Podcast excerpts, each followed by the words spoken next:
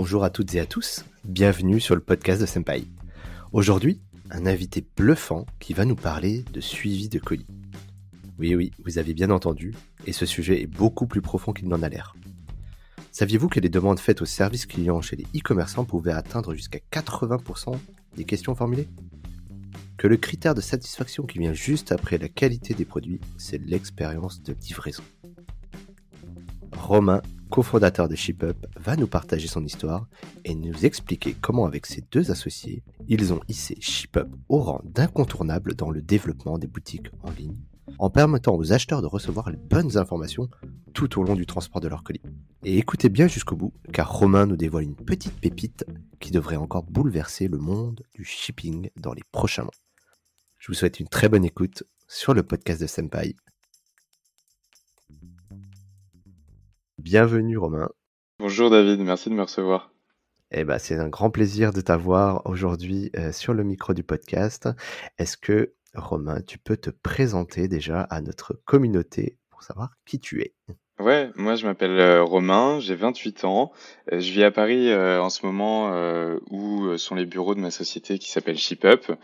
Et j'ai fait HEC et c'est notamment à la fin de mes études en 2016 que j'ai cofondé ShipUp avec deux associés. D'accord. Qu'est-ce que Alors raconte-nous un petit peu qu'est-ce que c'est ShipUp pour ceux qui connaissent pas? Chez ShipUp, on s'attaque à un problème que, euh, que tout le monde a connu euh, en tant qu'acheteur en ligne, qui est que euh, lorsqu'on commande sur Internet et qu'on a un problème avec la préparation ou la livraison de sa commande, ce type de problème-là, ça crée des acheteurs en ligne qui ne vont plus revenir acheter sur le même site Internet, qui vont laisser des commentaires en ligne sur Internet ou qui vont inonder le support client de questions. Donc c'est assez lourd à gérer pour nos e-commerçants. Et c'est aussi assez injuste pour eux parce qu'en général, la partie préparation et livraison, elle est gérée par leurs prestataires et, même pas par eux-mêmes. Donc ce qu'on fait, nous, pour aider nos e-commerçants sur toutes ces problématiques, c'est qu'on se connecte en temps réel à leurs entrepôts et à leurs transporteurs. Et dès qu'une commande est passée sur leur site, on va récolter toutes les données de suivi de cette commande pendant la phase de préparation, puis pendant la phase de livraison. Et on va analyser ces données pour euh, détecter tous les moments importants dans la vie de la commande. Ça, c'est vraiment le moteur euh, technique et data de ShipUp. Et ce moteur technique, il nous permet de commercialiser trois produits aujourd'hui.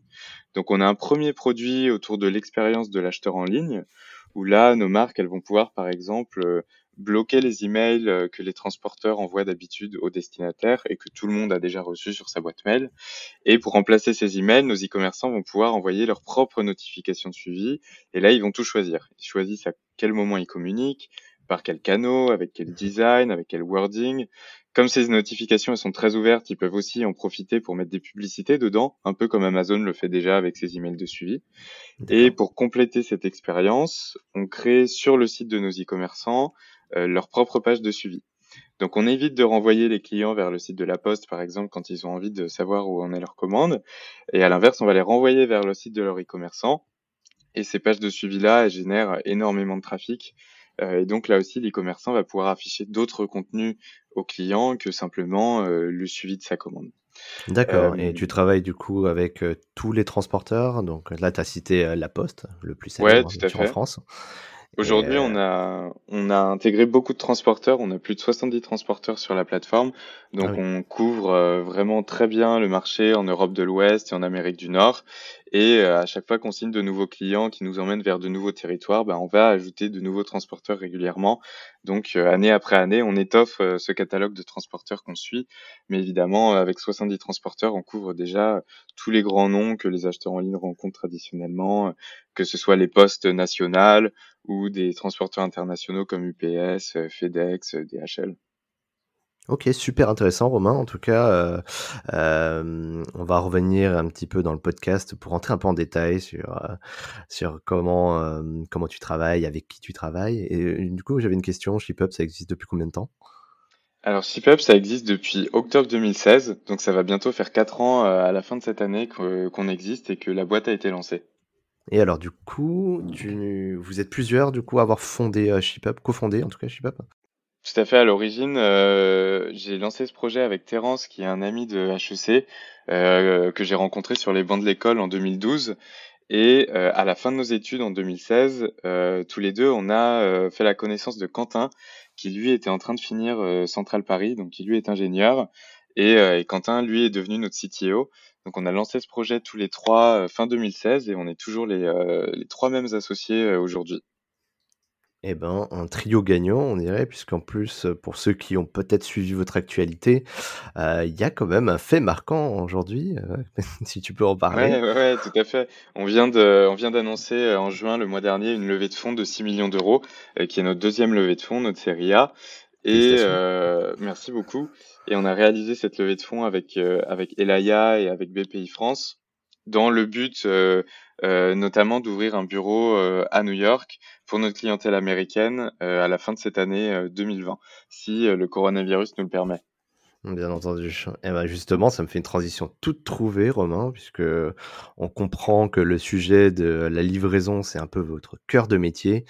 Euh, là, pour resituer, en fonction de quand vous écoutez, euh, cher auditeur, euh, le podcast, on vient de sortir d'une grande période de confinement. Hein. donc là, on, on est à plusieurs mois déjà du déconfinement et on n'est peut-être pas à l'abri d'un deuxième, hein, d'ailleurs, hein, qui nous guette.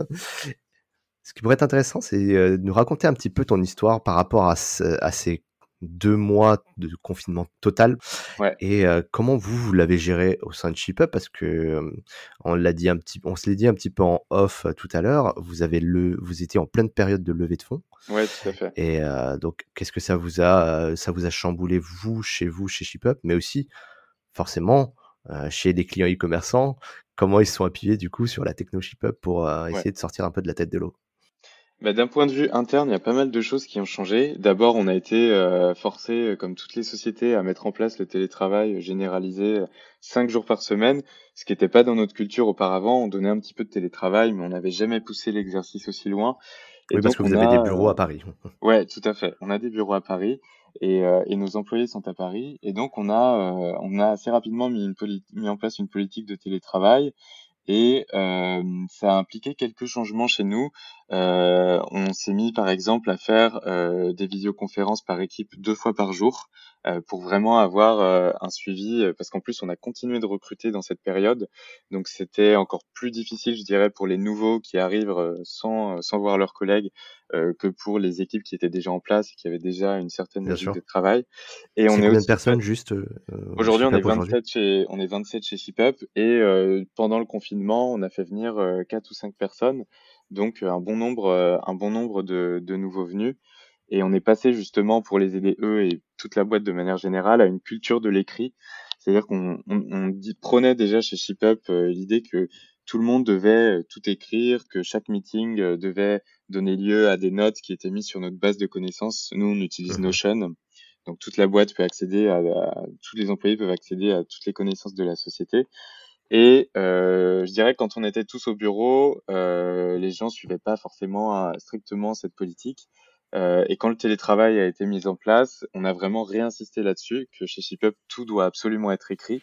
Euh, et ça, ça fonctionne très bien. Et c'est hyper vertueux pour les nouveaux employés euh, pendant le confinement ou maintenant, parce que euh, bah, ils ont accès à cette grosse base de connaissances et simplement en faisant une recherche avec quelques mots-clés, dès qu'ils ont un point d'ignorance, bah, ils peuvent rapidement trouver des ressources qui ont déjà été écrites chez ShipUp sur le sujet. D'accord, super smart. Hein par rapport à tes clients, comment, comment ça s'est passé? Raconte-nous un petit peu euh, euh ce, ce, ce raz-de-marée, comment vous avez euh, vécu ça? Ouais, tout à fait. Bah, D'abord, en externe, ce qui s'est passé, c'est que nous, on était en processus de levée de fonds qui avait commencé euh, avant le confinement. Euh, donc, quand le confinement a eu lieu, euh, les acteurs avec lesquels on discutait ont, euh, ont, un petit peu pris peur, comme tout le marché, et donc ont voulu regarder pendant quelques semaines comment évoluait notre clientèle et comment évoluait l'e-commerce. et euh, et ils ont été euh, euh, totalement rassurés puisqu'on a on a closé cette levée finalement pendant le confinement. et en fait, ce qui s'est passé avec nos e-commerçants, c'est que on a suivi les chiffres de commandes. On s'est vu, on a vu que les deux dernières semaines de mars, il y a eu un petit moment de stupeur où les volumes ont légèrement baissé, et on s'est dit que ça allait peut-être annoncer une tendance à la baisse qui nous serait pas très favorable évidemment. Mmh mais en fait, on s'est rendu compte dès début avril euh, que ce, cette logique-là s'est totalement inversée et, euh, et, à partir de début avril, les volumes de nos e-commerçants ont vraiment commencé à très très fortement augmenter. Euh, tu as, des chiffres, par exemple, des, ratios à nous donner hein Tout à fait. Euh, nous, on a, on a sur les, les mois de mai et les mois de juin, euh, nos e-commerçants ont expédié en mai de l'ordre de quasiment 50% de plus que 12 mois auparavant, que mois de mai 2019. Et en juin, on est quasiment sur les mêmes chiffres, un tout petit peu plus faible, mais on est plutôt de l'ordre de, de 45% d'augmentation par rapport à juin 2019. Donc ce qui est énorme parce que euh, dans l'e-commerce, en moyenne, on est plutôt sur une croissance annuelle de 10-12%. Euh, qui est déjà très forte en soi pour une industrie. Nous, on a un panier de clients qui est plutôt jeune, euh, plutôt des digital native brands, donc qui sont en général un peu meilleurs que l'e-commerce en moyen. Donc nous, on voyait plutôt une croissance de notre panier de clients euh, de l'ordre de 20% annuel. Et là, mhm. sur les mois de mai et juin, euh, on est sur des croissances à 45-50% euh, par rapport à l'année précédente, ce qui est vraiment ah énorme. Tout secteur confondu, du coup. Tout à fait, tout secteur confondu. Certains ont été un peu plus positivement impactés. c'est le cas des sociétés qui vendent des produits alimentaires, des produits pour bébés, des produits pour animaux de compagnie. Mais au global, tout de même, tout le monde a bénéficié de cet effet-là. Mais alors, est-ce que, euh, du coup, pendant la crise, il y avait quand même le trafic des... Tout, tout, le business du, des transporteurs a été quand même très chahuté. Il y avait quasiment très peu de transporteurs qui travaillaient et même les, les délais n'étaient euh, pas tenus. Comment est-ce que vous avez fait, du coup, pour, euh, chez ShipUp, vous, pour, pour aider un petit peu vos clients? Comment ça s'est passé, ça?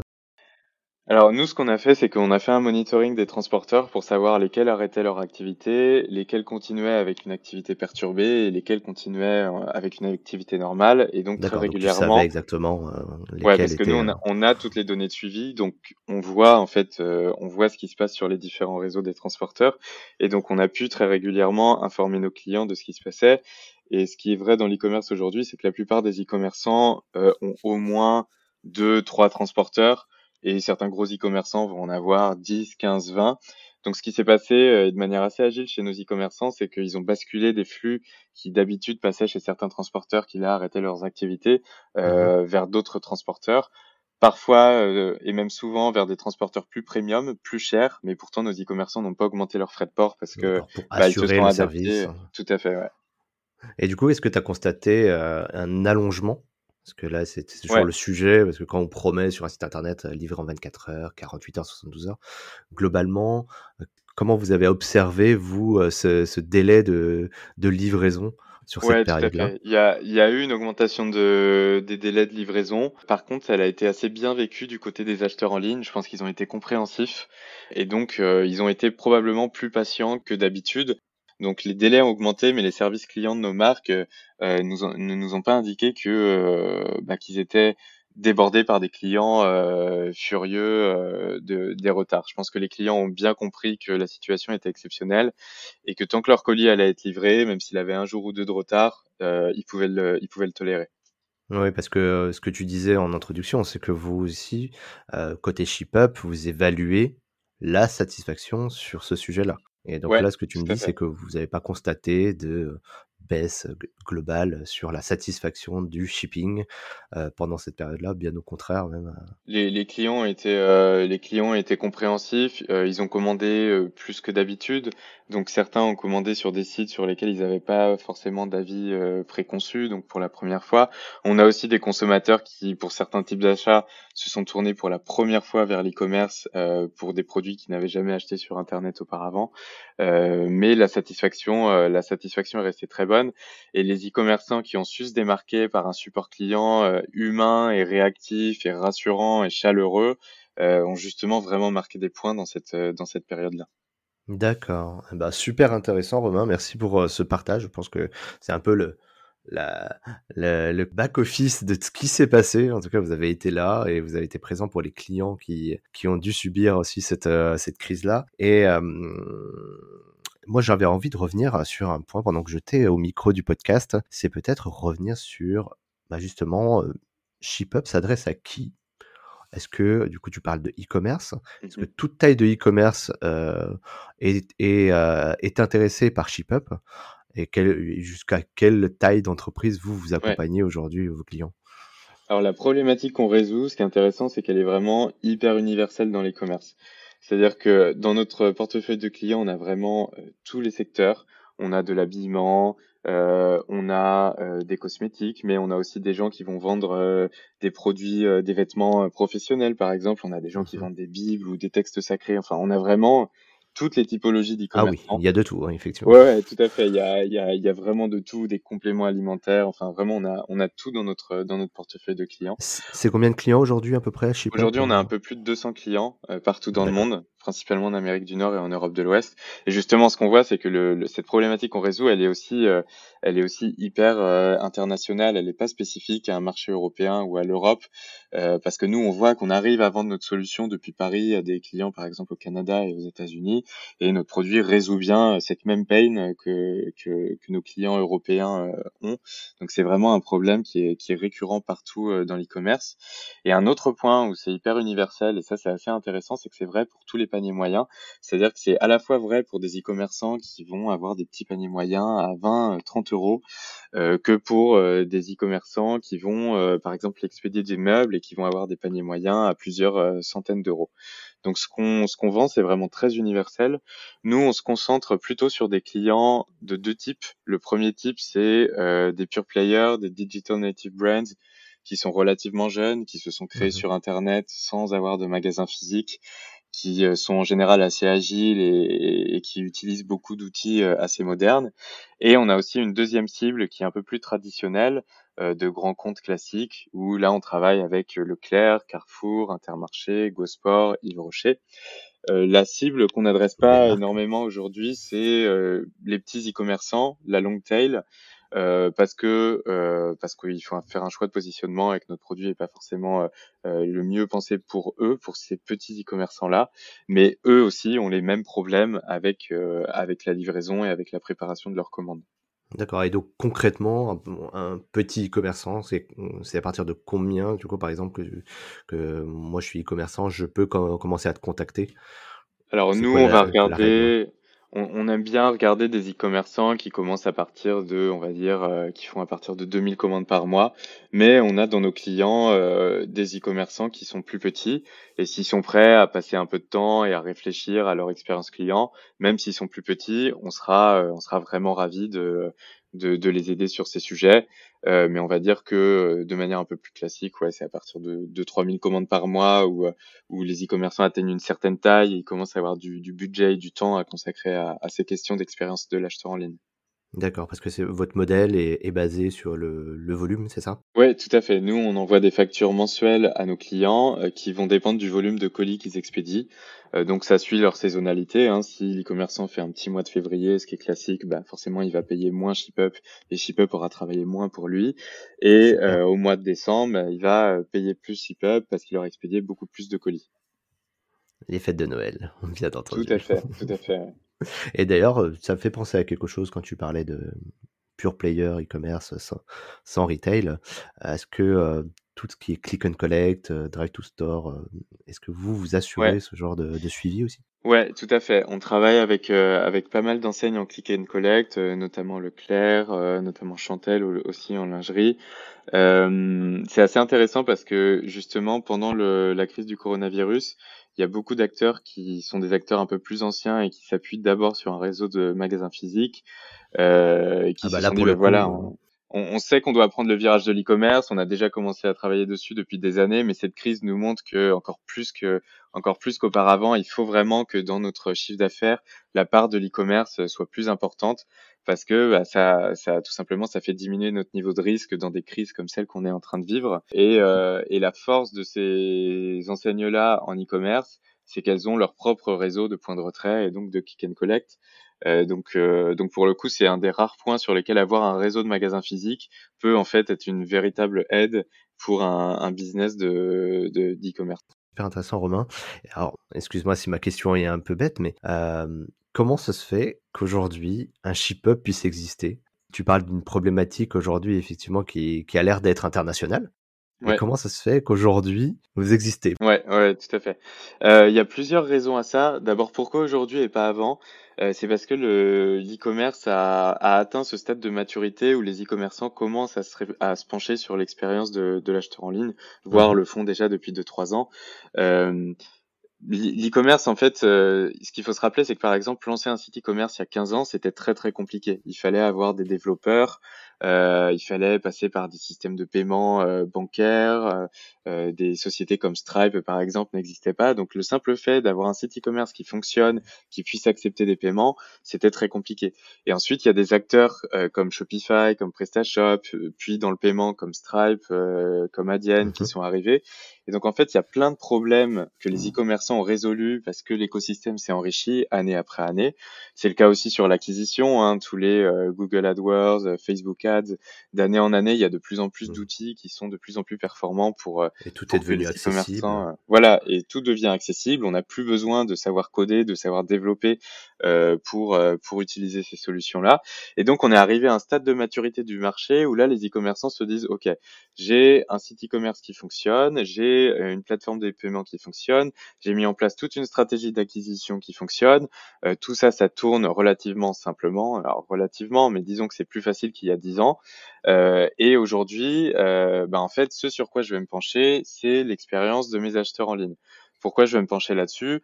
Euh, Pour deux raisons. D'abord parce que tous nos e-commerçants, il faut le dire, ont peur d'Amazon et les e-commerçants peuvent mmh pas euh, peuvent pas challenger Amazon sur les prix, ils peuvent pas non plus challenger Amazon sur la profondeur du catalogue. Par contre, les acheteurs en ligne reconnaissent à Amazon euh, l'expérience post-achat comme un point fort et nous, on peut aider nos autres e-commerçants à challenger Amazon sur cette expérience post-achat. Donc, il y a ce géant-là qui emmène tout le marché vers plus d'expérience euh, de l'acheteur en ligne. D'accord, et post-achat, tu entends livraison, suivi de livraison, tout à fait, service suivi de livraison, euh, suivi de livraison, service client, euh, proactivité du service client quand, quand, quand vous avez un problème, euh, euh toute l'adaptation du parcours en fonction de l'historique d'achat que vous avez avec, euh, avec tel, tel acteur. Mmh, tout à fait. Donc, donc ça, ces questions-là, c'est vraiment Amazon qui les met sur le devant de la scène. Et ce qu'on voit aussi, c'est que euh, on parlait d'acquisition tout à l'heure. Aujourd'hui, un des problèmes que rencontrent beaucoup d'e-commerçants, c'est que leurs budgets d'acquisition sont devenus énormes parce qu'il y a énormément de compétition. Donc forcément, comme euh, Facebook Ads ou Google AdWords fonctionnent sur un système d'enchères, bah, les prix d'acquisition augmentent, augmentent, augmentent. Plus les e-commerçants mettent de budget, donc c'est un peu un cercle vicieux. Et ce qui se passe, c'est que on arrive à un point où lorsqu'un e-commerçant va, euh, grâce à son budget d'acquisition, euh, avoir un nouveau client, si ce nouveau client ne vient qu'une fois et ne rachète jamais, euh, en fait, l'e-commerçant est perdant sur son budget d'acquisition, il n'est pas rentabilisé. Ce qui va permettre à nos e-commerçants de dégager de la marge, ce sont les clients qui reviennent. Parce qu'un client qui revient, c'est pas un client qui revient une deuxième fois, c'est un client qui revient en moyenne 5, 6, 7 fois. Et finalement, on appelle le repeat. Tout à fait. Et c'est sur ces clients-là que tu vas vraiment construire ta marge et que tu vas construire une certaine santé financière de ton de ton e-commerce. Et c'est pas sur les clients one shot euh, sur lesquels tu mets énormément de, de dépenses d'acquisition. Et donc, comment l'importance d'avoir un bon suivi. tout à fait. Comment faire pour que les clients euh, reviennent et qu'ils soient plus fidèles? Et ben, C'est leur offrir une expérience post-achat dont ils se rappellent et qui vont leur donner envie de recommander euh, dans trois mois, six mois, un an, deux ans. Et alors du coup, euh, ma question là, c'est pourquoi est-ce qu'aujourd'hui La Poste ou autre transporteur ne fait pas l'affaire aujourd'hui? Comment ça se fait qu'ils n'arrivent pas à justement à, livrer cette expérience. Alors, ce qu'il faut savoir, c'est que, euh, par exemple, en ce qui concerne les systèmes de suivi, il n'y a aucun standard international. Donc, chaque transporteur a créé son propre système de suivi euh, totalement maison. Donc, nous, aujourd'hui, on, on, couvre 70 transporteurs. La première difficulté, c'est comment est-ce qu'on va accéder à ces données. Certains transporteurs vont avoir des API publics, d'autres des API privés, d'autres des web services, d'autres vont faire des dépôts de données euh, en FTP. Euh, donc euh, la manière d'accéder à ces données, elle, est, variable d'un transporteur à l'autre. Euh, il y a aussi un enjeu de la structure des données, parce que par exemple chez UPS, tu vas pouvoir avoir 400 scans de, de, suivi différents, alors que chez un Mondial Relais, on n'a qu'une quinzaine. Donc les ah informations, elles sont très hétérogènes d'un transporteur à l'autre. Et puis il y a une dernière difficulté qui est la qualité de ces données en elles-mêmes, puisque ces données, elles sont générées souvent par des livreurs, des opérateurs humains sur le terrain, et ces gens-là, ils font des erreurs, ils font des doublons. Donc quand tu regardes les données d'un colis, bien souvent, tu trouves des trucs complètement illogiques où euh, euh, on a l'impression que le colis a été livré trois fois, euh, qu'il y a eu plusieurs tentatives de livraison échouées à des moments incohérents. Donc il y a aussi un enjeu de la, de la qualité de données. Donc ces systèmes de suivi que les transporteurs ont construits, euh, en fait, ils les ont, construits. Euh, ils, ont des failles et ils sont aussi très lourds. Ils se sont construits sur une infrastructure où, à l'origine, bah, les transporteurs c'était des transporteurs nationaux qui envoyaient des lettres. Puis ils se sont mis au colis. Puis quand l'internet est arrivé, ils ont compris qu'ils avaient, ils avaient un débouché dans l'e-commerce. Donc ces technologies, elles, sont, elles se sont peu à peu adaptées euh, par rapport à des infrastructures existantes, à des nouveaux besoins.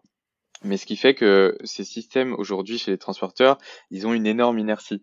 C'est-à-dire que euh, si jamais un transporteur, euh, en, lançant un update de son système de suivi, casse quelque chose à un endroit, bah en fait, il casse une machine qui est extrêmement bien ruilée, qui parfois va transporter, euh, comme pour Colissimo en France, des dizaines de millions de colis par an. Donc forcément, c'est un peu difficile pour eux de faire évoluer ces systèmes de manière hyper innovante et rapide, parce que s'ils cassent le moindre truc, bah en fait, ils cassent une infrastructure qui est, qui est, gigantesque. Et dès que les retards commencent à s'accumuler, dès qu'il y a un petit grain dans l'engrenage, ben en fait très rapidement ça, ça, devient des incidents qui, euh, euh qui deviennent graves parce que par exemple euh, quand tu as un point de retrait dont les clients sont pas avertis que leur colis est arrivé, bah, ça veut dire que ce point de retrait, il va continuer à accepter des colis sans que les clients viennent les chercher. Donc à un moment, il va être plein. Donc les transporteurs vont aller livrer dans les points de retrait autour, qui eux aussi vont se remplir. Donc on voit en fait comment un problème euh, de 24 ou 48 heures sur quelques points de retrait peut rapidement euh, congestionner tout un réseau. Donc forcément c'est assez difficile pour eux. Et puis eux leurs clients c'est pas que des e-commerçants, c'est-à-dire qu'il faut aussi qu'ils aient un système de suivi euh, qui fonctionne pour toi David quand tu as envie d'envoyer un colis, je sais pas par exemple à tes grands-parents et ton mmh besoin de suivi toi bah, il a rien à voir avec le besoin de suivi d'une marque qui va envoyer quelque chose à un client et une marque qui a besoin bah, d'affirmer son identité, euh, son wording. Typiquement avoir le logo dans ton petit mail que tu reçois quand euh, il est parti chez le transporteur ou quand il est dans ton point relais. Tout à fait.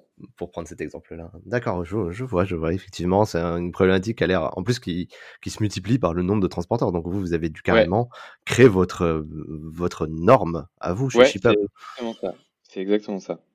Et donc, euh, du coup, chaque transporteur qui va arriver, euh, un nouveau transporteur qui va arriver chez ShipUp, bah, vous allez leur faire rentrer dans vos cases pour justement pouvoir assurer tous vos services, euh, les communications, les tout à fait. On a, on a des algorithmes pour universaliser en quelque sorte, en quelque sorte les données de ce transporteur et les rendre compréhensibles dans un langage commun que nous on utilise ensuite. Donc du coup, par rapport à votre levée de fonds, donc tu précisais que vous alliez un peu vous renforcer au niveau des États-Unis. Ouais, tout à fait. Est-ce que c'est le même constat que tu as euh, chez les premiers clients que tu as aux États-Unis que vous avez en Europe? Oui, en fait, là, moi j'ai eu l'idée de ShipUp quand je travaillais en 2015 chez Casper, donc une startup qui vend des matelas en ligne, euh, expédié dans des dans des boîtes en carton. C'est la marque euh, dans le monde qui a inventé ce concept et qui a, euh, je crois aujourd'hui, plus de 160 ou 170 copycats. En France, on connaît plutôt Teddy Bear, Simba, Eve Matla, Emma Matla. Euh, et donc, quand je suis arrivé en 2015 chez Casper, le site internet avait été lancé depuis huit mois. On avait déjà des volumes qui étaient gigantesques. Et ce dont on se rendait compte, ce dont moi je me rendais compte, c'est que euh, au support client, il y avait des appels qui étaient très difficiles. Il y avait des clients, par exemple, qui disaient, bah, voilà, ce matin, j'ai menti à mon patron, je lui ai dit que j'étais malade pour rester à la maison parce que UPS devait me livrer euh, mes matelas, sauf que UPS n'est jamais venu, donc euh, je suis hyper furieux. Donc c'était très euh, frustrant pour nous parce que Casper, c'est une marque qui a, qui a construit un, un, très beau storytelling, dont les publicités faisaient vraiment mouche auprès des clients. Donc on, on donnait une expérience pendant la phase d'acquisition qui était très sexy, qui donnait vraiment envie du produit. Et ensuite, une fois que le client avait commandé, bah, il y avait une vraie rupture avec ce qu'il allait vivre ensuite avec son expérience post-achat. Donc c'était un peu gênant pour nous. Et, euh, et c'est là que je me suis dit qu'en effet, il y avait probablement quelque chose à faire euh, pour cet enjeu-là. Donc ce qu'on, euh, donc ce, cette, ce constat en fait, il vient des États-Unis déjà à l'origine, et, et ce qui n'empêche pas qu'il y a quand même quelques différences avec l'e-commerce en Europe, mais qui sont pas forcément des, des, des, différences qui vont impacter notre produit à nous. Mais ce qu'on constate, c'est que euh, l'e-commerce en Amérique du Nord et l'e-commerce en Europe, c'est quasiment la même taille. Par contre, la différence, c'est que en Amérique du Nord, il y a une seule langue, l'anglais, et il y a quatre transporteurs qui trustent tout le marché. C'est UPS, FedEx, euh, USPS et Canada Post. Alors qu'en Europe, tu as euh, une vingtaine de langues différentes et tu as plus de 100 transporteurs. Donc c'est un marché qui est beaucoup plus fragmenté, beaucoup plus éclaté. Eh ben, vous avez réussi à hacker l'Europe, donc on vous souhaite tout le bonheur pour et toute la réussite qu'il faut outre-Atlantique du coup. merci. Alors, Romain, on a, on a passé quelques minutes du coup pour un peu expliquer tout ce que vous faites et c'est vachement intéressant et utile. En tout cas, j'espère que ça s'est bien ressorti dans les explications que tu nous as données. Est-ce que tu as des, quelques chiffres du coup à nous partager par rapport, on a évoqué à la satisfaction globale? Est-ce qu'il y a d'autres choses que vous vous mesurez qui permet justement à vos clients de vous de s'améliorer, de fidéliser et du coup, de ouais, tout à fait. leur, leur capital marque? Tout à fait. En fait, nous, quand on lance ShipUp, euh, on fait des A/B tests avec nos clients où la moitié des, des de la clientèle n'a pas ShipUp et l'autre moitié a ShipUp, et on va euh, regarder l'impact euh, de notre solution sur certains indicateurs. Par exemple, le premier qu'on regarde, euh, c'est le NPS, donc c'est la satisfaction des clients. Et on a réalisé par exemple un A/B test avec Birchbox en Europe, où ce dont on s'est aperçu, c'est que les clients qui avaient ShipUp avait un NPS global à l'égard de Birchbox qui était augmenté de 3 points. Euh, donc ce qui est, Alors le NPS, c'est euh, le Net Promoter Score. voilà, tout à fait. Une évaluation. Un outil de mesure de la satisfaction d'une population. Et donc c'est intéressant parce qu'on a prouvé que le simple fait d'améliorer le suivi de colis allait en fait augmenter la satisfaction client d'un acheteur en ligne à l'égard d'une marque. Et ce qu'on a regardé aussi, c'est euh, quel était l'impact sur la satisfaction des clients, mais là en les concentrant sur le suivi de colis, en leur disant comment vous jugez votre suivi de colis et pas seulement euh, comment vous jugez euh, Birchbox. Et là, l'effet est énorme. Euh, L'augmentation a été de plus de 31 points, donc c'est vraiment gigantesque. Et donc c'est là qu'on voit en fait que, euh, que euh, une meilleure communication, ça a un impact énorme sur la satisfaction que le client va avoir autour de son expérience. Et ce qui est intéressant, c'est qu'on s'est rendu compte que euh, la satisfaction, euh, on l'augmentait encore davantage pour les colis qui rencontrent des incidents. C'est-à-dire qu'on part d'un niveau très bas, euh, mais grâce à ShipUp, on a une augmentation qui est euh, plus forte que ce qu'on peut faire que pour, que pour les colis qui ne rencontrent pas d'incidents. Donc c'est bien la preuve qu'en étant transparent et clair avec les clients, même quand les choses se passent mal, on peut avoir un effet énorme sur la manière dont ils vont vivre ces incidents. D'accord. Même, même si la situation est mauvaise, vaut mieux le savoir et, euh, et vous arrivez à un petit peu à retourner un peu la situation là où naturellement on se dirait ben ça va détériorer un peu la, la vie et vis-à-vis de l'expérience. c'est très intéressant. Et vous mesurez autre chose aussi ou... Oui, ce qu'on regarde, euh, c'est l'évolution des taux de réachat. Alors là, c'est très variable d'un e-commerçant à l'autre parce que certains e-commerçants euh, avec des faibles paniers moyens, par exemple, vont euh, ont des clients qui réachètent très souvent tous les trois à six mois, là où des e-commerçants qui vendent des meubles, par exemple, vont avoir moins de taux de réachat. Mais ce qu'on constate, c'est que les populations qui ont eu un suivi avec ShipUp ont tendance à plus racheter que les autres pour deux raisons. D'abord parce que leur satisfaction client est plus élevée, et ça, il y a plein d'études qui montrent que la satisfaction client, elle, est corrélée en fait au taux de réachat. Et la deuxième raison, c'est qu'avec toutes les notifications et les pages de suivi qu'on leur envoie, bah, c'est aussi autant d'opportunités pour eux d'être exposés euh, à du contenu, à des publicités qui vont euh, susciter du réachat. Et puis le troisième KPI qu'on regarde, c'est euh, le taux de contact au support client et on constate en fait tout simplement une, une, forte diminution du taux de contact au support client, notamment pour le, les tickets que tous les e-commerçants connaissent et qui inondent leur, leur CRM, qui est, euh, où est mon colis, où est ma commande. Mhm. Et parfois, ça, chez certains de nos e-commerçants, ça peut représenter jusqu'à 80% des, des, demandes qu'ils vont recevoir. Donc forcément, quand on quand on commence à couper dans ces demandes-là, ça soulage vraiment les, les supports clients. Et globalement, tu arrives à faire baisser ce taux de, de contact sur ces questions-là en moyenne Sur ces questions-là, ça dépend des e-commerçants, mais parfois on arrive à pousser jusqu'à 40-50% euh, de, de diminution. On divise par deux, quoi. Ouais, tout à fait. Eh ben, super impressionnant ces KPI. En tout cas, ça montre aussi une chose, c'est que c'est très utile et que vous maîtrisez votre sujet. Euh, du coup, Romain, je te propose de conclure un petit peu cette discussion qui est très intéressante, en tout cas qui est tout à fait dans l'air du temps. La Covid nous l'a encore montré, euh, ShipUp euh, et le suivi des colis est primordial, en tout cas dans l'activité des e-commerçants aujourd'hui, qu'ils soient nouveaux ou anciens.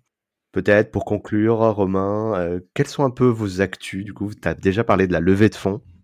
Oui, au niveau du niveau du produit, est-ce que tu as des choses à nous dire? Alors, tu, je me suis justement évité de, de, te poser la question off avant pour pas me spoiler.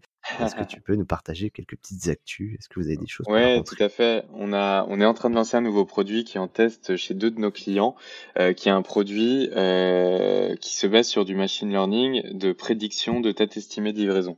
En fait, aujourd'hui chez ShipUp, on a suivi des dizaines et des dizaines de millions de colis, donc on a un gros dataset euh, historique et on a entraîné des algorithmes de, de machine learning, d'intelligence artificielle euh, sur ces bases de données qui nous permet en fait, lorsqu'un client va, euh, va faire une commande en ligne, au moment de, de, confirmer sa commande, de lui prédire une date estimée de livraison qui soit euh, propre à lui. C'est-à-dire qu'il va prendre en compte qu'est-ce qu'il a commandé, à quelle période de l'année, quel est l'entrepôt de départ de ses produits, quelle est sa, son adresse de livraison. Parce que très souvent, ce qui se passe dans l'e-commerce, c'est que les e-commerçants détestent être critiqués pour du retard. Donc, ils vont dire à leurs clients, bah, écoutez, vous allez être livré dans euh, six jours, par exemple. Euh, et, ils savent qu'ils prennent large. Le problème avec ça, c'est que pas mal de clients ont souvent euh, achètent sur un coup de tête ou ont besoin de leurs produits très rapidement. Et euh, quand vous leur dites six jours, bah, vous allez les décourager d'acheter, alors que souvent, dans la majorité des cas, les clients vont recevoir leur colis plus vite. Donc pour améliorer les taux de conversion à ce moment-là, il y a un vrai enjeu de pertinence de l'information. Il faut pas seulement euh, dire au client au doigt mouillé six jours, il faut essayer de lui donner une vraie information pertinente. Et donc si pour tel ou tel client, bah, dans la réalité ce sera plutôt deux ou trois jours, il faut le dire parce qu'on risque de le perdre si on lui vend euh, plutôt du, six jours. Donc le but c'est d'intégrer cette information de, date estimée de livraison au moment du checkout euh, dans les sites de nos e-commerçants pour donner une meilleure information euh, à l'acheteur en ligne. Super intéressant et j'imagine que ça marche aussi dans l'autre sens où par exemple moi je suis un client euh, qui a commandé sur un site e-commerce, je suis un peu dans une zone de non-droit où les livreurs se perdent ou où le dépôt a toujours du retard, je sais toujours qu'il y a du retard là et ça permet aussi d'adapter euh, le, discours du client par rapport à ça aussi j'imagine. Tout à fait, parce que cette date estimée de livraison qu'on met au moment du checkout, c'est aussi une date estimée de livraison qu'on actualise ensuite pendant la vie du colis en fonction de ce qui va se passer sur ce colis. Donc évidemment, euh, un transporteur peut te promettre par exemple une livraison en deux jours ouvrés, mais si nous on se rend compte qu'il commence à avoir des incidents, une tentative de livraison échouée ou qu'il a été envoyé sur un mauvais centre de tri, ben on va on va pouvoir actualiser cette date estimée de livraison et euh, rajouter le délai nécessaire euh, pour pour en permanence présenter la bonne information. Eh ben, c'est génial. Et donc, ça, tu disais que c'était pour cette année? Ouais, tout à fait. Fin d'année, fin d'année. C'est déjà en tous les clients auront, auront, ce bénéfice, pourront bénéficier de ça dans ton offre? Ou ça sera une offre à part Alors, c'est c'est une offre qu'on va commercialiser en plus de ce qu'on fait aujourd'hui. Mais, mais tout le monde, s'il le souhaite, tous nos clients pourront en bénéficier s'ils si, jugent que c'est intéressant pour eux. Eh ben super, encore un bon usage de l'intelligence artificielle et de la gestion des données que vous avez pu collecter. En tout cas, bravo à l'aventure ShipUp, bravo à ton équipe Romain. C'est vraiment une belle success story. On vous souhaite tout le bonheur et toute la réussite qu'on peut avoir outre-Atlantique. Et euh, peut-être pour finir, comment est-ce qu'on peut te contacter ou contacter ShipUp Est-ce que tu sur les réseaux, toi, Romain? Oui, c'est très simple. On peut me contacter sur LinkedIn. Hein. C'est Romain Ogiela. Mais tout simplement, on peut écrire aussi à mon adresse email qui est romain.shipup.co euh, ou directement sur notre site internet. On a un formulaire de, contact ou de demande de démo. Et le petit chat qui va bien, j'imagine, aussi pour, euh, pour poser si vous avez des questions. Tout, à, fait. Tout à fait. Il suffit d'aller sur notre site internet et d'écrire à notre chat. Eh bah super. Bah Romain, je mettrai toutes les informations dans la description du podcast si tu veux bien. Et euh, j'ai plus qu'à te remercier. Merci beaucoup Romain de ton intervention, c'était très clair, très fluide. Et euh, encore une fois, je vous souhaite toute la réussite et félicitations pour votre levée de fonds. Merci David. Merci d'avoir écouté ce podcast et n'hésitez pas à vous abonner à la chaîne car de nouveaux épisodes arriveront très vite. Si vous avez des questions, nous vous donnons rendez-vous sur senpai.io et sur toutes les plateformes de réseaux sociaux. À très vite.